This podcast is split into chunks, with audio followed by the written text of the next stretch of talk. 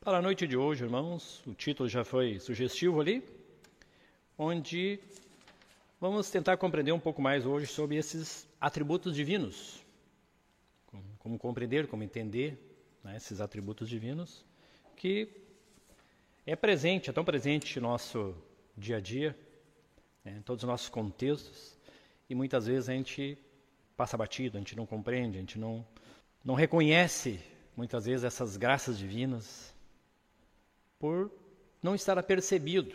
E esse é um grande trabalho, esse é um grande trabalho que nosso Senhor Jesus Cristo veio trazer esse despertar de consciência para que possamos compreender e valorizar essa divindade. Está aí para nos assessorar em muitos momentos e a gente acaba né, sendo ingrato, não agradecendo muitas vezes o que acontece em nossas vidas. Hoje vamos trabalhar um capítulo 14 de Evangelho de João. É Jesus conforta os discípulos. Hoje nós vamos fazer um pouco diferente, irmãos.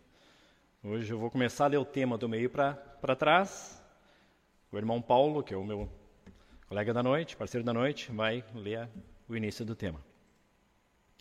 Eu vou pegar um versículo, né, trabalhar um versículo específico desse tema aqui, que eu achei muito oportuno para essa ocasião, que trabalha bem essa, esses atributos divinos. Eu vou começar no capítulo 6, tá? ele começa no capítulo, no versículo 1, eu já vou no versículo 6, onde Jesus começa dizendo: Eu sou o caminho, a verdade e a vida. Ninguém vem ao Pai senão por mim. Se vós me tivesseis conhecido, conhece, conheceríeis também o meu Pai. Desde agora o conheceis e o tendes visto. Replicou-lhes Felipe: Senhor, mostra-nos o Pai, isso nos basta. Disse-lhe Jesus: Felipe, há quanto tempo estou convosco e não me tens conhecido? Quem me vê a mim, vê o Pai. Como dizes tu, mostra-nos o Pai? Não crês que eu estou no Pai e que o Pai está em mim? As palavras que eu vos digo, não as digo de mim mesmo, mas o Pai que permanece em mim faz as suas obras. Importância aqui. Crede-me que estou no Pai e o Pai em mim. Crede ao menos por causa das mesmas obras. Em verdade, em verdade vos digo que aquele que crê em mim Fará também as obras que eu faço e outras maiores fará. Porque eu vou para junto do Pai. E tudo quanto pedirdes em meu nome, isso farei a fim de que o Pai seja glorificado no Filho. Se me pedirdes alguma coisa em meu nome, eu o farei. Se me amais, guardareis os meus mandamentos. Então esse tema ele já é bem, bem trabalhado, essa unificação. Dá até um trocadilho, ele diz: Quem vê a mim vê o Pai, e no outro momento ele diz que está indo para junto do São momentos diferentes, do mesmo, mesmo tema, só contextos diferentes. Está indo para uma unificação e, em unidade de mente coletiva, ele era um com o Pai. Então, nesse tema, irmãos, vamos trabalhar especificamente agora nesse primeiro momento, esse versículo que me chamou muito a atenção. Primeiro ele disse assim: As palavras que eu vos digo, não as digo de mim mesmo, mas o Pai que permanece em mim faz as suas obras. Ele reconhecia então que tudo que ele fazia, tudo que ele falava, era a obra de Deus, a obra do Pai, né? Que ele chamava de Pai. Esse, esses tempos, no último encontro a gente até trabalhou isso, que é essa intimidade que Jesus tinha de chamar Deus de Pai, né? Essa unificação que ele já tinha com o Pai. Então ele disse assim: Crede-me que estou no Pai e o Pai em mim. Crede ao menos por causa das mesmas obras, pelas obras que eles faziam. Ele diz: Em verdade, em verdade vos digo, que aquele que crê em mim fará também as obras que eu faço, e outras maiores fará. Porque eu vou para junto do Pai, e tudo quanto pedirdes em meu nome, isso farei, a fim de que o Pai seja glorificado no Filho. Então, se me pedirdes alguma coisa em meu nome, eu o farei. Se me amais, guardareis os meus mandamentos. Então, esse vamos trabalhar bem essa parte aqui hoje, que muitas vezes, irmãos, é, a forma de interpretar esse versículo, aquele que tem em mim também fará as obras que eu faço, e as fará maiores do que essas, né, porque eu vou para junto do Pai, isso leva, muitas levam uma conotação ao entendimento que seria qual as maiores obras que Jesus Cristo fez, né? Leva a milagres, né? Aquilo que ele fez de cura, estou morto, caminhava sobre as águas, transformava água em vinho. Então muitas pessoas remetem a isso, né? Qual é as maiores obras? Então essa interpretação acaba dando certos problemas de compreensão. Até algumas heresias em muitos momentos. Mas o termo grego, né, ergon, utilizado originalmente no texto traduzido como obras, literalmente significa trabalho, num sentido muito mais amplo da gente coloca. Assim fica claro então que essas obras não são exclusivamente então esses milagres dizendo. Essas obras são muito mais abrangentes, né? Elas incluem todo o vivenciamento do nosso Senhor Jesus Cristo. Tudo que ele vivenciou aqui na terra, né, sua obra, sua dor e tudo que ele envolve principalmente a sua pregação, né? a sua pregação do Evangelho, a sua boa nova que ele veio trazer, né? Essa, esses ensinamentos divinos. Um texto que explica claramente essa ideia é em Mateus 4, 23. Ele já diz aqui, tem um, um versículo que é interessante. Ele diz assim: ó, logo que ele veio da tentação de Jesus, quando ele volta para Galileia, daí por diante passou Jesus a pregar e a dizer: Arrependei-vos, porque está próximo o reino de Deus. Percorria Jesus toda a Galileia, ensinando nas sinagogas, pregando o evangelho do reino e curando toda sorte de doenças e enfermidades. Então, esse era o grande trabalho, né, que na época nosso Senhor Jesus Cristo se preocupava. Fazia muitas curas, sim, né, muitos ditos milagres, né, para poucas compreensões. Mas isso era né, consequência do, da sua pregação, do seu ensinamento. No, no, no Sermão do Monte, né, onde ele estava pregando aquela, toda essa mensagem grandiosa da sua doutrina, então um povo ali, vários ensinamentos muito benéficos, né, muito uh, transcendental até em muitos momentos, aquilo que diz no dia a dia o que é para fazer e ao mesmo tempo uma transcendência muito grande do que se compreende. E aí ele revela a sua mensagem verdadeira ali, já começando a passar para o povo aqueles ensinamentos daquela mudança de atitude, mudança de mente, de compreensão. Mas muito mais trabalho, é isso que é interessante, ó, ele está dizendo. Por quê? Por que, ele está dizendo isso? O Senhor afirma que essas obras maiores seriam para os que crescem nele, o segundo adjetivo que ele diz, segundo, ó, aquele que crê em mim. Se isso fosse atribuído somente a essas ditos milagres, né, esses acontecimentos, isso não se vê mais hoje. Então quer dizer que a fé, ninguém mais creu nele, né? Não existe mais quem crê em nosso Senhor Jesus Cristo, porque isso já não acontece dessa mesma forma hoje. Seriam todos incrédulos, né? Mas não é bem assim, tem que ver o contexto. E o que, que ele diz aqui? Ó? Olha, interessante. Jesus termina a promessa dizendo: Porque eu vou para meu Pai. Com isso, Jesus fala sobre a limitação da atuação do seu trabalho terreno. Ele estava limitado a um corpo humano, um corpo físico. Essas obras que ele realizava estavam concentradas na sua presença física. Mas, ele continua dizendo, ó, mas tudo que pedir, eu vou para junto do Pai, mas tudo que pedirdes em meu nome, isso farei. O que, que ele está dizendo com isso? Que as obras continuarão através dos seus discípulos. Ele está falando ali para os seus discípulos, aqueles que creram nele, né? Dizendo para nós hoje também, da mesma forma, quem crer nele, essas obras continuarão sendo feitas por ele. Né? Porque ele diz, ele diz no tema, ó, porque o Pai que permanece em mim que faz as, as obras. O Pai que faz as obras nós, através de Jesus Cristo, é o Pai que vai fazer as obras através de seus discípulos, seus apóstolos e todos nós, e todos aqueles que lhe obedecem, né? que creem nele, como ele dizia.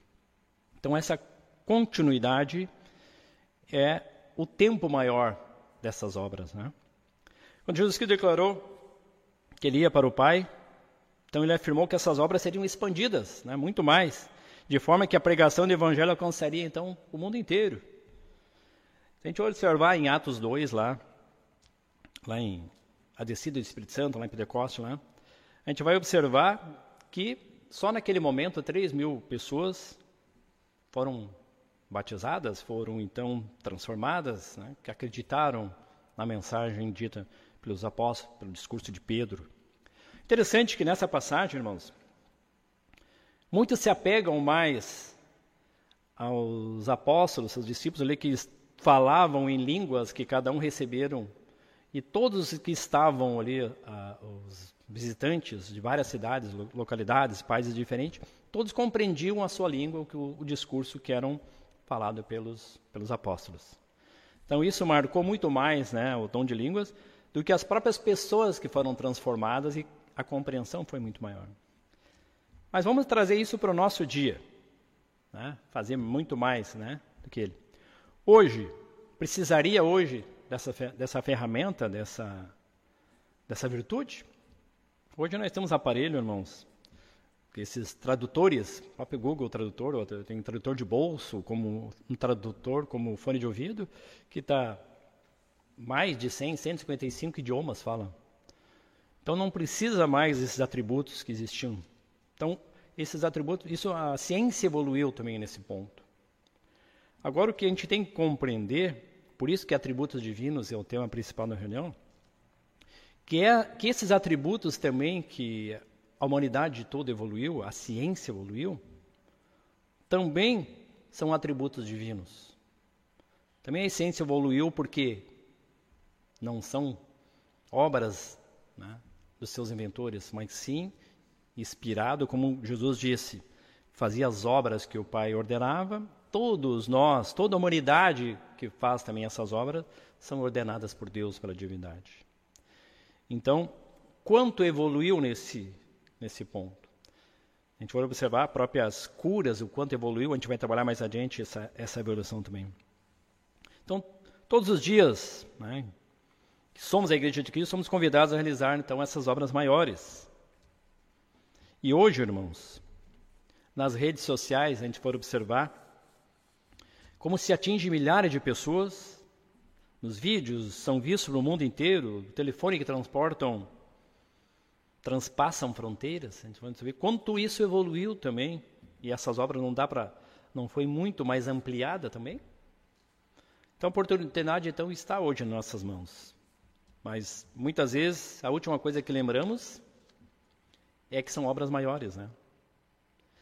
A gente está diretamente ligado ao não está diretamente ligado ao que o nosso Jesus Cristo também falou, lá em Mateus 28, 19, fazei discípulos.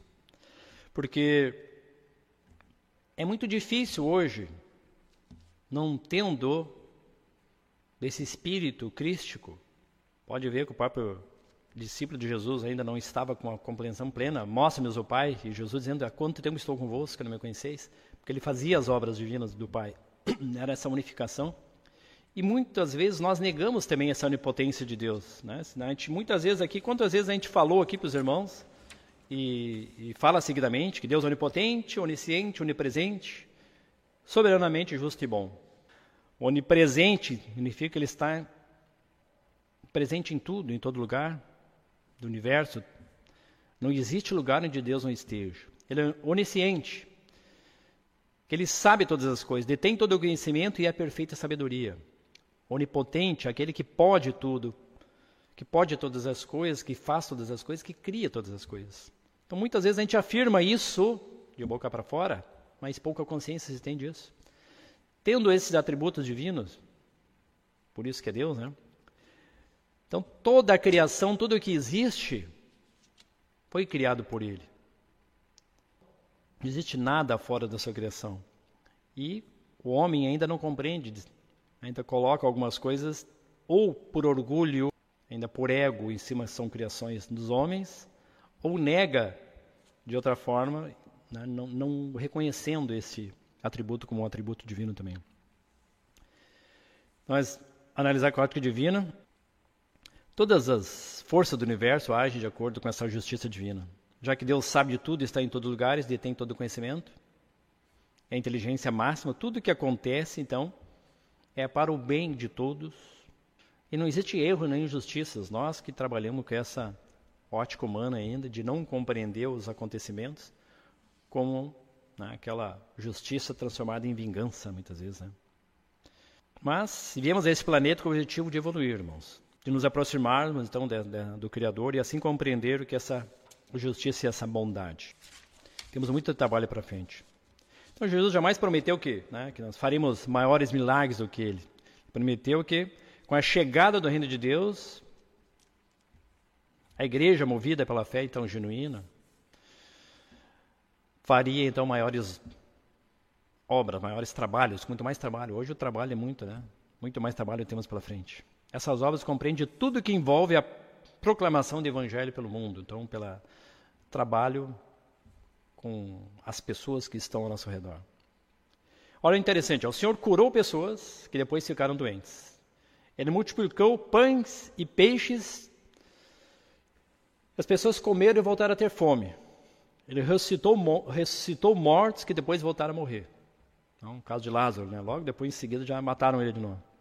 Para ver que esses atributos, né, acontecimentos humanos, era também para demonstração de poder, muitas vezes, ele mesmo dizia não, que era para demonstração de poder.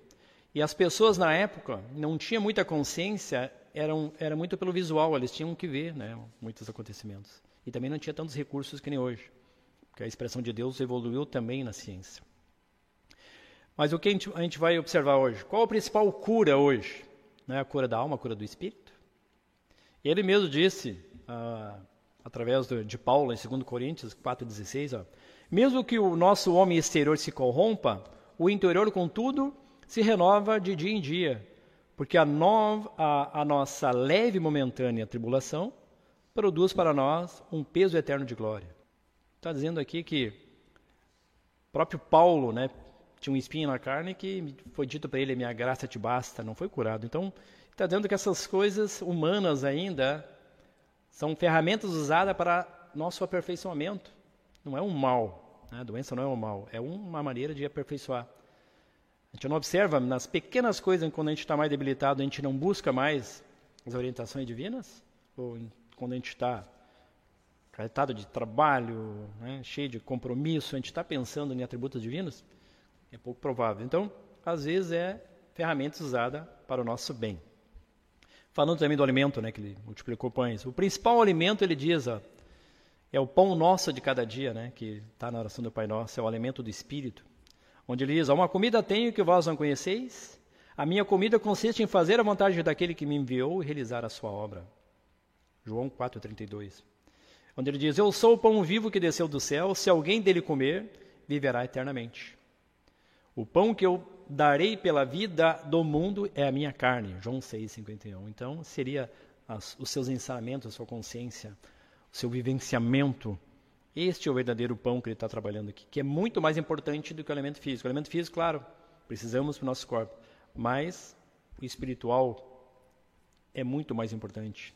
Tanto que aquele visita, de, quando ele visita lá na casa de Marta e Maria, Marta se preocupando em fazer o, o manjar, o jantar, e Maria ouvindo os seus ensinamentos, onde ele disse: Martas, né, te preocupa com muita coisa, mas Maria escolheu a melhor parte, que é o principal. Então, aproveitando a oportunidade que ele estava ali.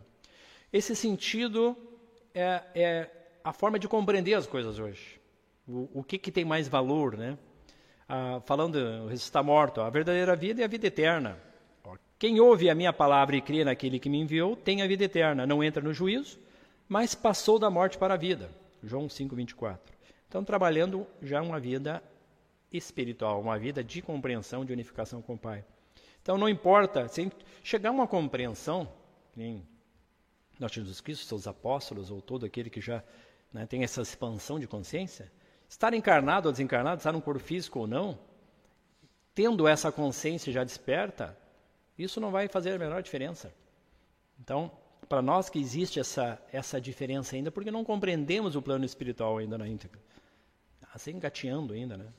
Ainda estamos vendo, não compreendendo os acontecimentos terrenos ainda, porque estamos ainda distante da divindade, do, do plano divino.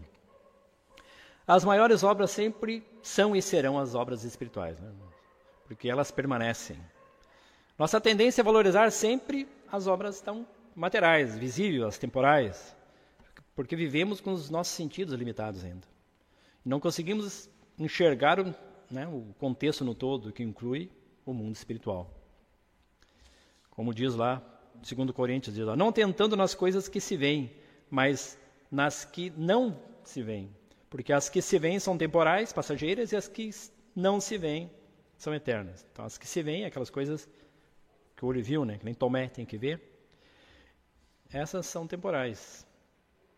O que levamos desse mundo, nada de bens materiais, são os valores morais. Né? A letra do próximo hino do grupo jovem, jovem da, da Sociedade de Filosofia Transcendental vai pretende cantar sábado que vem. Que se leva dessa vida. Então, mais ou menos esse é o contexto. Agora, a principal mensagem do nosso Senhor Jesus Cristo é a transformação. Transformar um ladrão ou uma prostituta numa pessoa digna, esse é o maior milagre.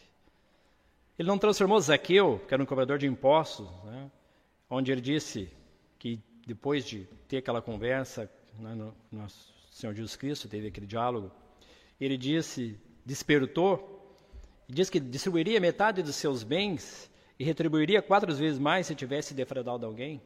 Onde Jesus disse, hoje houve salvação naquela casa.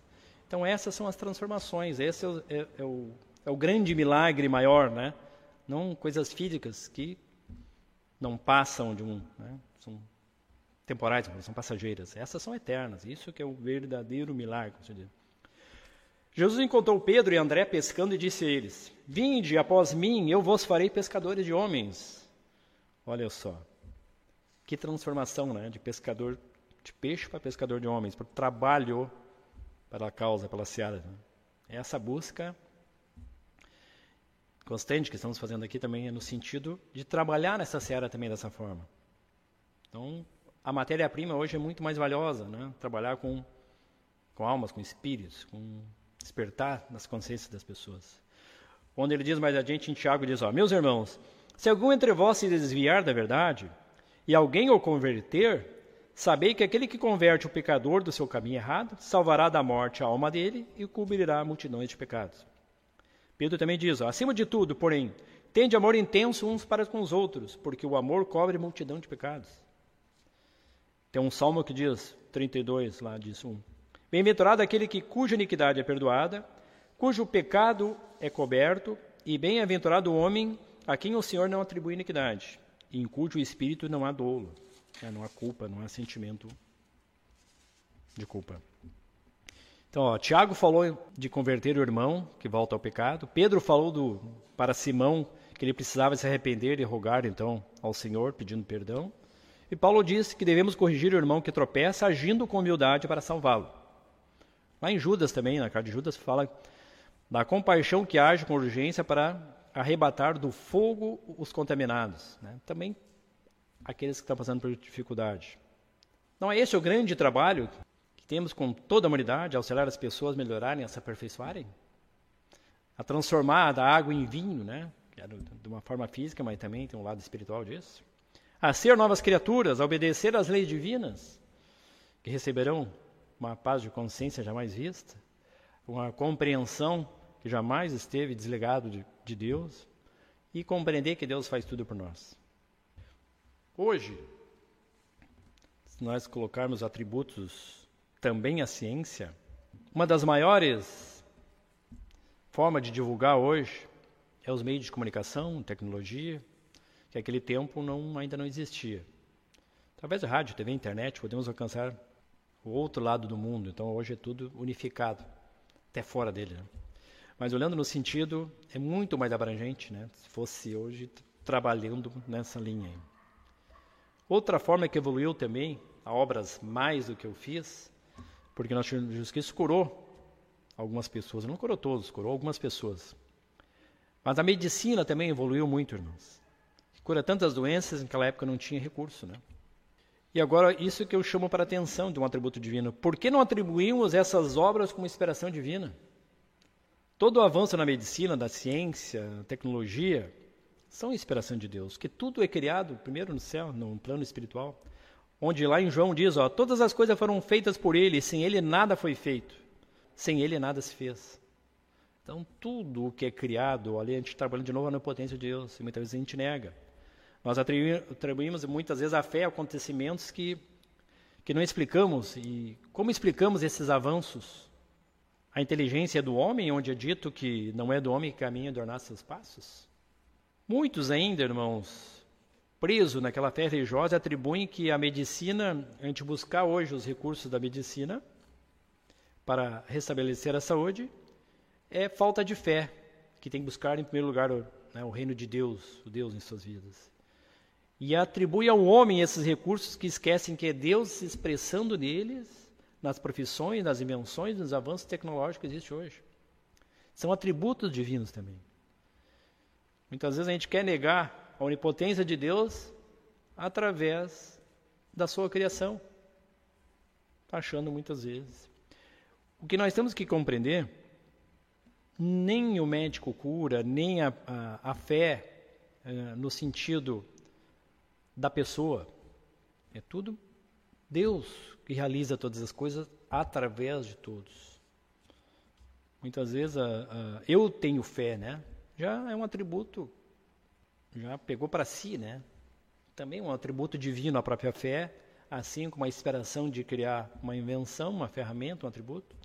Hoje, quantas pessoas, de mais variadas formas, né, voltam a enxergar por causa da medicina? E tantos mais, né? Tantas coisas acontecem. Então, eu, eu vejo esse divisor de águas que existe, a ciência né, e a religião que brigam entre si, mas a ciência divina é a unificação de tudo. Tudo está dentro do grande contexto. Só não podemos é dar atributo ou glória a homens. Isso que o nosso Senhor Jesus Cristo falou. Ele, ele, ele dizia: as obras não são minhas, mas são do Pai que me enviou. Então ele reconhecia, ele fazia os seus ditos milagres, as ditas curas, mas nunca pegava para si. Ele, nosso Senhor Jesus Cristo tentou ensinar então para o povo na sua época era reverenciar, reconhecer que o único que pode todas as coisas, que cria todas as coisas, que realiza todas as coisas é Deus. E que devemos buscá-lo e para tenhamos dessa compreensão e receber dessa graça também. Lá em Lucas 4,43, nosso Senhor Jesus Cristo, quando às vezes tentava escapar do povo, ia para um lugar para outro, o povo sempre atrás, mas aquela grande multidão, ela queria benefício.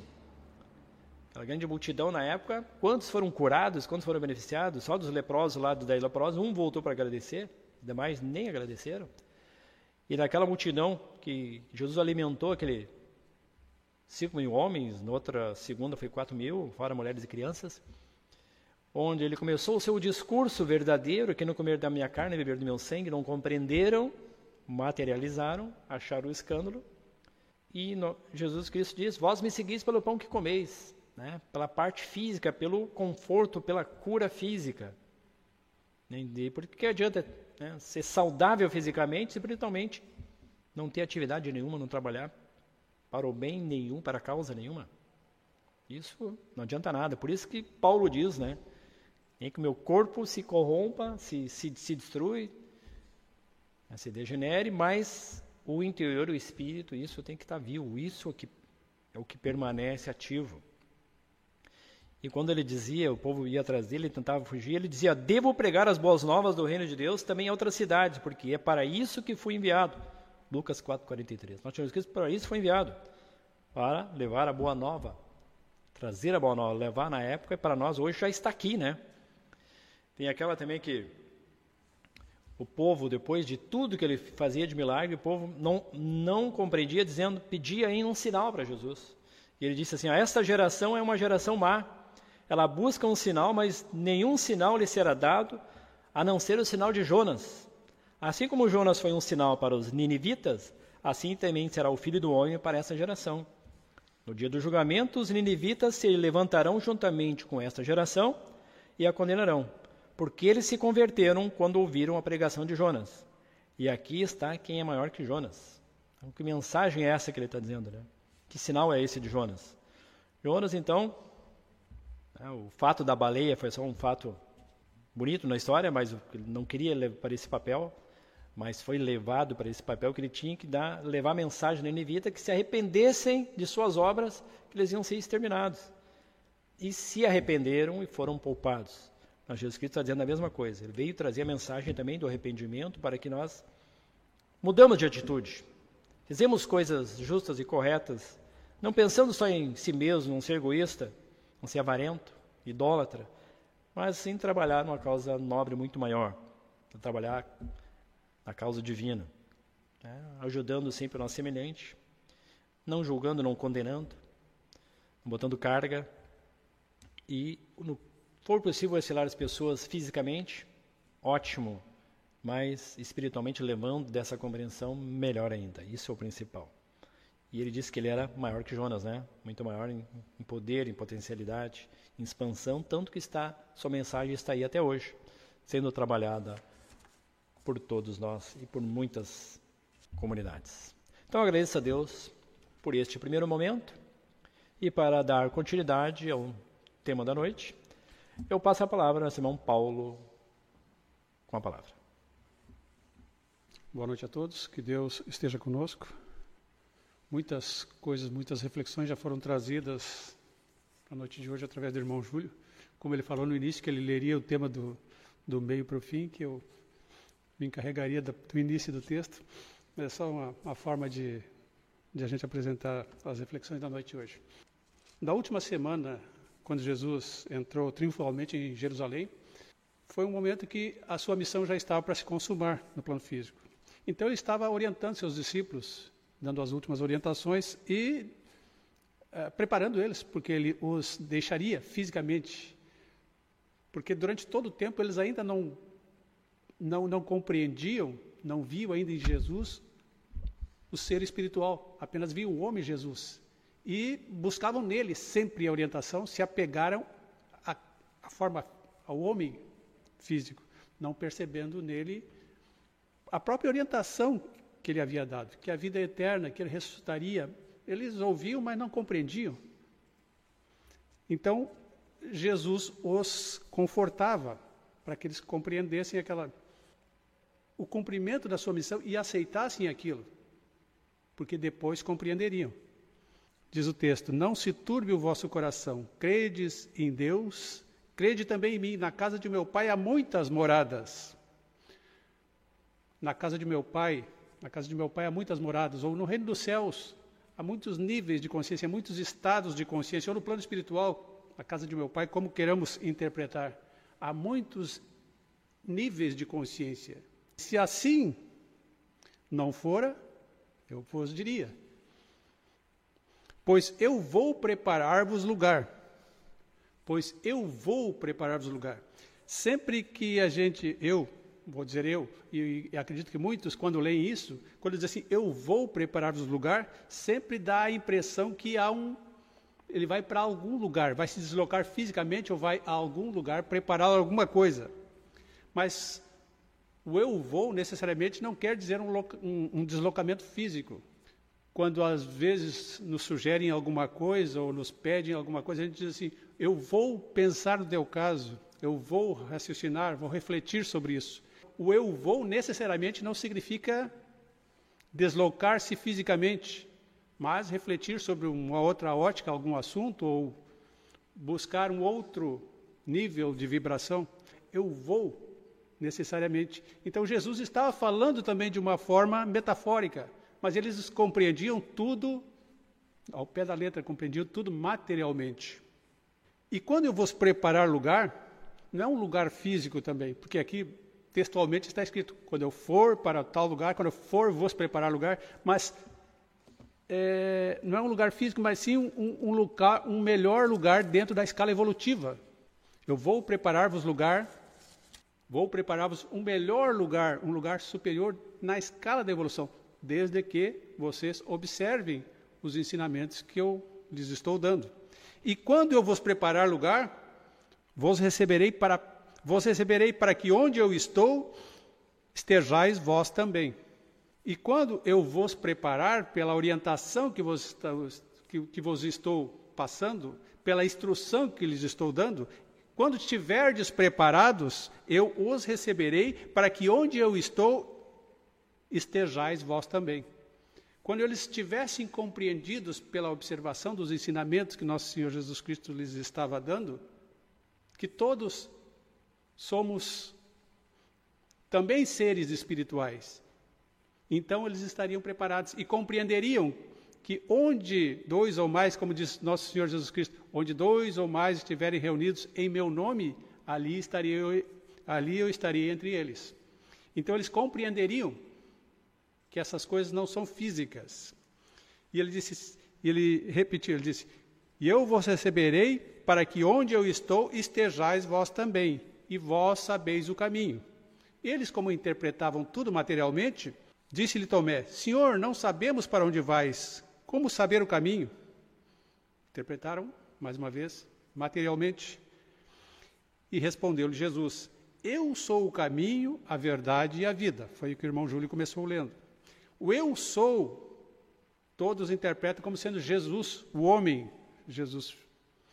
Ele disse assim: Eu sou, mas não era Jesus o homem, era o Cristo em Jesus. Ou seja, aquele espírito de obediência que estava em Jesus, que era o caminho, a verdade e a vida. Por isso que ele disse: E vós conheceis o caminho. Porque Jesus lhes estava transmitindo o mesmo espírito, estava lhes transmitindo a mesma orientação. Eu sou o caminho, a verdade e a vida.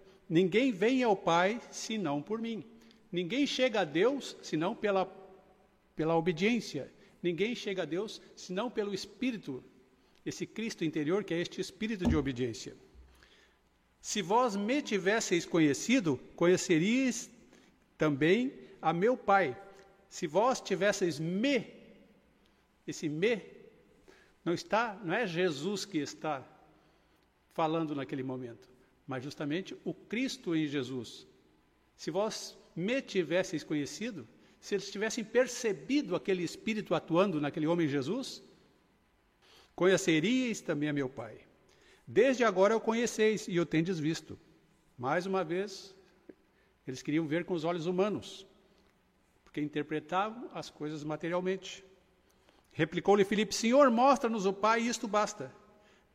Disse-lhe Jesus: Filipe, há tanto tempo estou convosco e não me tens conhecido? Há tanto tempo eu tenho cuidado de vocês, protegidos de vocês, tenho uma atitude paterna para com vocês, e vocês não percebem isso. Quem me vê a mim, vê o Pai. Como dizes tu, mostra-nos o Pai? Crês que eu estou no Pai? Crês que o Pai está em mim? Então eles só viam o homem Jesus agindo, eles não conseguiam perceber aquele espírito superior que estava nele. As palavras que eu vos digo, não as digo por mim mesmo. Eles não conseguiam perceber isso, porque só viam o homem Jesus agindo. O Pai que permanece em mim faz as suas obras. Crede-me que eu estou no Pai e o Pai está em mim. Crede ao menos por causa das obras. Eu achei interessante aqui, ó. O Pai que permanece em mim. Muitas vezes, é, muitas vezes eu começo a fazer algumas coisas, algum, algum serviço, alguma, algum artesanato, alguma coisa ligada à arte, porque eu tenho essa, essa, essa vocação, vamos dizer assim, desde, desde, desde menino. Né? Então, de vez em quando, se manifesta o artista que está em mim. Então, semelhantemente, o Pai, só que aqui Jesus disse o Pai que permanece em mim. E o artista só de vez em quando se manifesta e depois, e depois uh, uh, fica no seu lugar novamente. Então, o Pai que permanece em mim faz as suas obras. Como muitas vezes as virtudes que estão em nós se manifestam, seja através da arte, através da inteligência, através do trabalho, de uma forma ou de outra, também são atributos divinos que se manifestam em nós. E muitas vezes nós também não compreendemos. Vemos o homem fazendo, o homem agindo. Daí voltamos agora o, o, o, versículo que o irmão citou em verdade, em verdade vos digo que aquele que crê em mim fará também as obras que eu faço e, obras, e outras maiores fará, porque eu vou para junto do Pai. Pela nossa limitação ainda, como o irmão já explicou, todos nós é, compreendemos também que se trata daqueles fenômenos, daqueles, daqueles, o poder que Jesus manifestou. Será que nós vamos ter mais poder que Jesus? Não, não é nesse sentido. Mas vós tereis mais tempo para trabalhar. Vós tereis mais possibilidade de trabalhar. Eu estava fazendo uma analogia. A missão de Jesus, Jesus veio, preparou os discípulos e entregou a eles a missão de darem continuidade aos ensinamentos que ele lhes ministrou. Semelhante a um empresário que monta uma empresa em um determinado país, monta uma equipe para trabalhar e depois viaja para outro país. Ele fez o trabalho inicial, mas aqueles que ele preparou é que vão trabalhar muito mais do que ele, que apenas deu, fez, montou a estrutura. Semelhantemente, nosso Senhor Jesus Cristo preparou aqueles apóstolos porque a missão dele estava se encerrando naquele momento ali. Então, nesse aspecto, eu vos digo que aquele que crê em mim fará também as obras que eu faço e muito mais trabalhará, e outras maiores fará. E Jesus usou muitas vezes nas parábolas esse mesmo exemplo. Ele disse assim: tinha um homem que, que tinha tal coisa e viajou para um país, chamou os seus empregados lá e deu uma missão, deu uma função. A parábola do servo vigilante, a parábola dos talentos. Todas, uh, todas remetem também a essa ideia de alguém que passou uma determinada tarefa para os seus serviçais ali. Semelhantemente, foi o que nosso Senhor Jesus Cristo fez e, e cabe a nós agora darmos sequência nesse trabalho. E tudo aquilo quanto pedirdes em meu nome, isso farei, a fim de que o Pai seja glorificado no Filho. Se me pedirdes alguma, se me pedirdes alguma coisa em meu nome, eu farei. Se me amais, guardareis os meus mandamentos. Eles estavam muito apegados a Jesus, o homem. Eu não vos deixarei órfãos, porque eles achavam que Jesus ia abandoná-los, porque não era claro jeito, a maneira que Jesus falava, eles entendiam que Jesus os lugar, eu vou para um lugar que vós não podeis ir, mas como assim? Para onde ele vai que nós não possamos acompanhá-lo? Ele disse assim: Não, não vos preocupeis, não se turbe o vosso coração. Eu não vos deixarei órfãos, eu rogarei ao Pai e ele vos dará outro consolador, a fim de que esteja para sempre convosco, o Espírito da Verdade, que o mundo não pode receber porque não vê nem o conhece. Vós o conheceis porque ele habita convosco e estará em vós. Mais adiante ele diz: Isso vos tenho dito ainda estando convosco, mas o Consolador, o Espírito Santo, o Espírito da Verdade, a quem o Pai enviará em meu nome, esse vos ensinará todas as coisas e vos fará lembrar de tudo que vos tenho dito.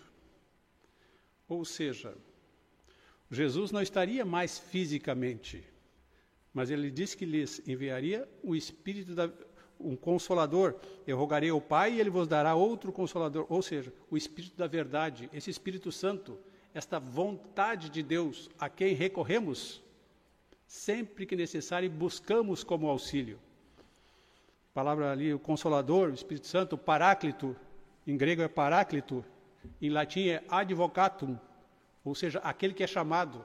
A palavra, a origem da palavra advogado. Quando temos algum problema relacionado a, a leis, coisas assim, sempre recorremos a um advogado, chamamos alguém que nos auxilie. O Pai ele vos dará outro consolador. Quando Jesus estava fisicamente com eles, eles sempre recorreriam a nosso Senhor Jesus Cristo fisicamente. Mas depois que ele foi para junto, deixou o plano físico, foi para junto com o Pai, unificou-se em, em consciência com o Pai, eles buscavam neste mesmo espírito, não mais tinham ele fisicamente, mas então buscavam neste espírito a orientação.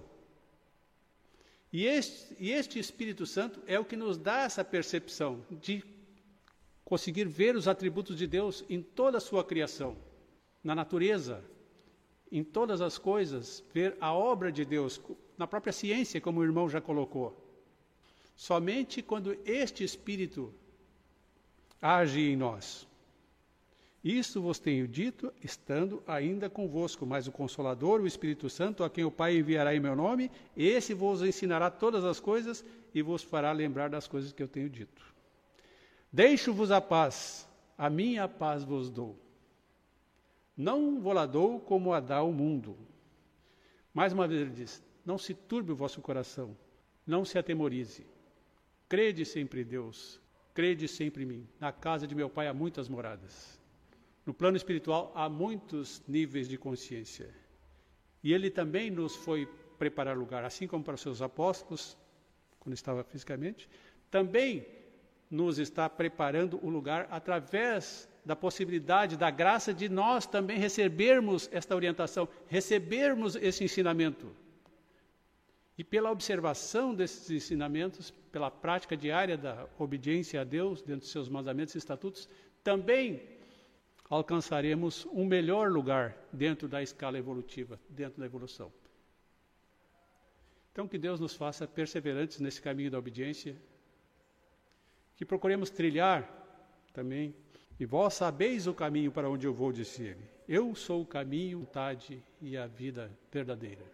Então, que possamos, através também deste espírito de obediência, trilhar esse caminho em direção à casa paterna, em direção à verdadeira vida, que é a vida do Espírito. E eu dou graças a Deus por mais esse momento, dou graças a Deus por essas reflexões e que se alguma de alguma forma possa ter auxiliado os irmãos que possam que possamos nós também refletir não mais de uma forma olhar as coisas não mais de uma forma com a mente materializada, mas através dessa mente renovada, essa mente espiritual.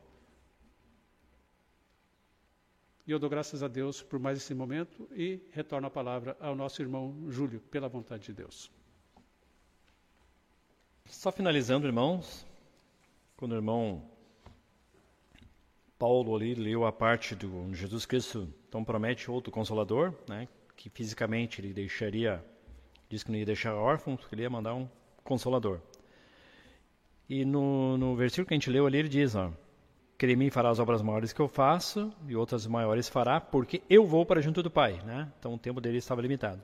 E tudo quando pedirdes em meu nome, isso farei, a fim de que o Pai seja glorificado no Filho. Então, depois que ele ia para a casa do Pai, ele diz que tudo que pedirdes em meu nome. Então, de que forma ele faria? Através né, desse Consolador. Ele era o meu próprio Consolador, esse Espírito da Verdade, que ele mandaria novamente. Já não era então Jesus mais fisicamente, né, desapegando do homem, mas sim realmente o próprio Espírito já, essa mente divina, mente crítica. E essa que nós buscamos, essa que nós rogamos sempre, para que nos oriente também e nos dê a, as compreensões, a lucidez, a sabedoria, para que a gente possa no nosso dia a dia auxiliar as pessoas, também compreender todas as coisas e não se joga contra, né, não Muitas vezes a gente vê hoje as pessoas brigando por, por compreensões, né? por, tomando partido por alguma coisa ou outra. Né? Mas sempre que a gente vai hoje tomar alguma decisão, vamos sempre buscar essas orientações divinas para ver o que, que é mais justo e correto. E sempre reconhecer que Deus também faz tudo pelo melhor. Muitas vezes a gente fica com medo de certos acontecimentos, mas temos que ter confiança em Deus, que se nós dissemos, afirmamos que Ele é onipotente, onipresente, onisciente, então nada está fora do seu controle.